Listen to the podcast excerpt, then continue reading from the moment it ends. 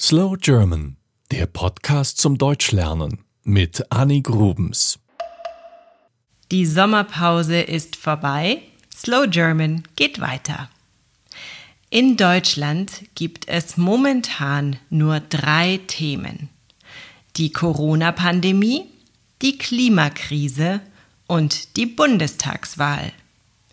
Am 26. September wird in Deutschland gewählt und diese Wahl ist etwas Besonderes.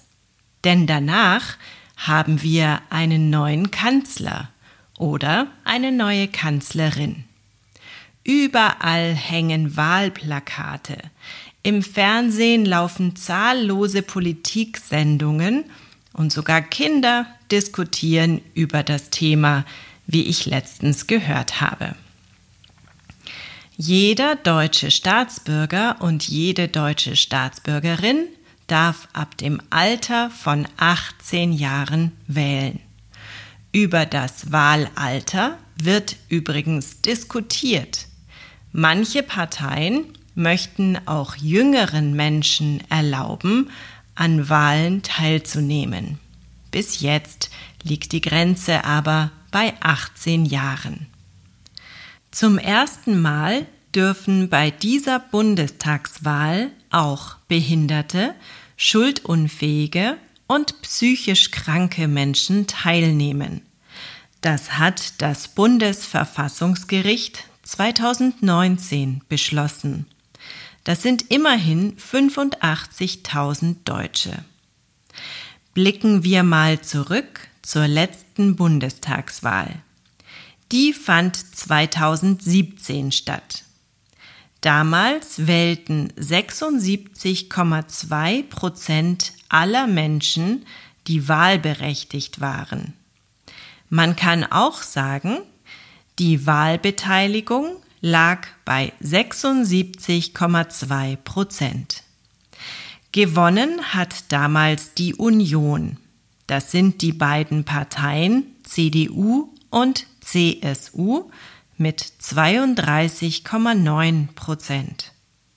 Danach kam die SPD mit 20,5 Prozent, die AfD mit 12,6 Prozent, die FDP mit 10,7 Prozent und die Linke mit 9,2 Prozent. Die Grünen waren damals bei 8,9 Prozent. Das bedeutete, dass die AfD zum ersten Mal in den Bundestag kam. Dafür muss eine Partei nämlich über die sogenannte 5%-Hürde kommen. Mehr zum politischen System gibt es übrigens in Folge 31 von Slow German. Ihr habt es schon ausgerechnet, eine absolute Mehrheit hatte die Union damals nicht. Also musste sie sich sozusagen einen Partner suchen. Man nennt das Sondierungsgespräche. Da sprechen die Politiker und Politikerinnen verschiedener Parteien miteinander, um zu sehen, ob eine Kooperation möglich ist. Vier Wochen dauerte das. Letzten Endes wurde es eine sogenannte Große Koalition, also eine Regierung aus SPD und Union. So viel zum Rückblick. Kanzlerin blieb Angela Merkel, die diesen Job seit 2005 macht.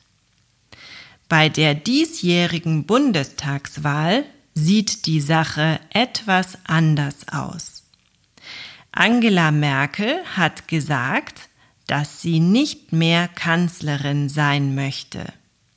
Also streiten sich gerade drei Menschen in Deutschland darum, wer der beste Kanzler oder die beste Kanzlerin wäre. Man nennt sie Kanzlerkandidat und Kanzlerkandidatin. Für die SPD tritt Olaf Scholz an. Er war Bürgermeister von Hamburg und ist jetzt Finanzminister. Für die Union geht Armin Laschet ins Rennen, der Ministerpräsident von Nordrhein-Westfalen. Und für die Grünen tritt Annalena Baerbock an. Sie wäre mit 40 Jahren die jüngste Kanzlerin, die Deutschland je hatte und die einzige mit Kindern. Diese drei liefern sich nun also Fernsehdebatten, sie geben unzählige Interviews und machen Wahlkampf. Es gab kleine und größere Skandale und wir sind gespannt, wer gewinnt. In der aktuellen Umfrage, zwei Wochen vor der Wahl, führt die SPD, gefolgt von der Union und den Grünen. Es gibt aber natürlich weitaus mehr Parteien als die genannten. Insgesamt machen 47 Parteien bei der Bundestagswahl mit. Es ist also ein sehr langer Zettel, auf dem wir unsere beiden Kreuzchen machen dürfen.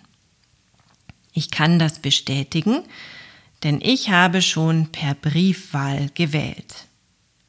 Normalerweise gehe ich in das nächste Wahllokal, um dort zu wählen. Bei uns hier ist das in der Grundschule. Ich habe aber auch schon im Gebäude einer Feuerwehrstation gewählt. Dieses Mal muss ich am Wahlsonntag arbeiten, also habe ich per Briefwahl gewählt. Ich konnte zwei Stimmen abgeben, die Erststimme und die Zweitstimme. Bei der Erststimme standen die Kandidaten und Kandidatinnen, die hier bei mir in der Region für ihre Parteien antreten. Es gibt in Deutschland 299 Wahlkreise, in jedem leben ungefähr 250.000 Menschen. Und mit meiner Erststimme habe ich also einen Menschen aus meinem Wahlkreis gewählt. Wer die meisten Stimmen in einem Wahlkreis bekommt, darf mit einem sogenannten Direktmandat nach Berlin in den Bundestag. Es gibt dann also 299 Bundestagsabgeordnete. Für jeden Wahlkreis ist das ein Politiker oder eine Politikerin. Wichtiger ist aber die Zweitstimme. Da geht es um die Partei. Welche Partei bekommt die meisten Zweitstimmen und bekommt damit mehr Platz im Bundestag? Wer 20 Prozent der Zweitstimmen hat, bekommt auch mindestens 20 Prozent der Sitze im Bundestag mal vereinfacht gesagt. Dann gibt es noch einige Besonderheiten im deutschen Wahlrecht, die lasse ich hier aber mal weg. Bis zu 1000 Abgeordnete könnte unser neuer Bundestag haben, so viele wie noch nie. Und das wird übrigens auch ganz schön teuer. So, jetzt weißt du also, wie sich der Deutsche Bundestag zusammensetzt. Aus jeder Region sind Menschen dort und die Parteien sind unterschiedlich stark vertreten, je nachdem, wie wir sie wählen. Dann müssen sie sich noch zu Koalitionen zusammenschließen, um eine Mehrheit zu haben. Nur so können sie Entscheidungen treffen. Und wie kommen wir nun zu einer neuen Kanzlerin oder einem neuen Kanzler? Der Bundespräsident schlägt jemanden vor, der gute Chancen für das Amt hat. Dieses Jahr also Laschet, Baerbock oder Scholz. Dann wird im Bundestag geheim gewählt. Mit absoluter Mehrheit können sich die Abgeordneten für den vorgeschlagenen Kandidaten oder die Kandidatin entscheiden. Danach muss der Bundespräsident ihn oder sie noch ernennen, das Ganze also offiziell machen. Wir müssen also noch etwas Geduld haben, bis wir wissen, wer Deutschland in Zukunft regiert. Bis dahin macht Angela Merkel einfach weiter. Übrigens gibt es zu jeder Wahl in Deutschland den Wahlomat. Das ist eine Internetseite und eine App, bei der man Fragen beantworten kann und am Ende erfährt man, welche Partei am besten zu den eigenen Antworten passt. Mach doch einfach mal mit.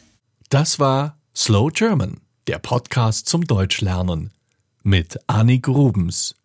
Mehr gibt es auf www.slowgerman.com.